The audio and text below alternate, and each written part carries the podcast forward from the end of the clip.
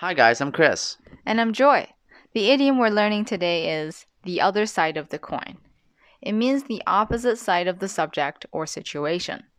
You can use it when you're discussing something with someone and you want to mention a different way of looking at it. That's right. Everything has two sides, usually a good side and a bad side.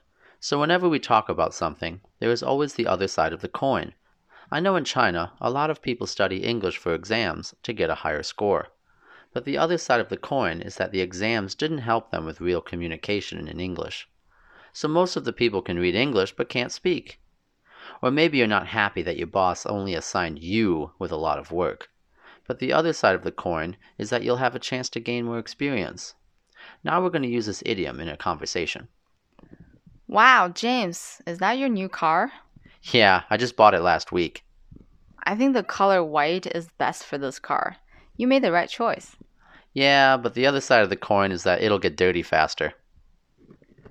You might need to put in a lot of hard work to practice your English, and it usually gets boring and repetitive.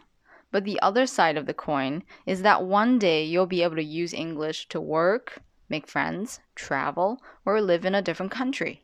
Yep, and guys, if you like our channel, remember to share it with people you know. Talk to you next time. Bye.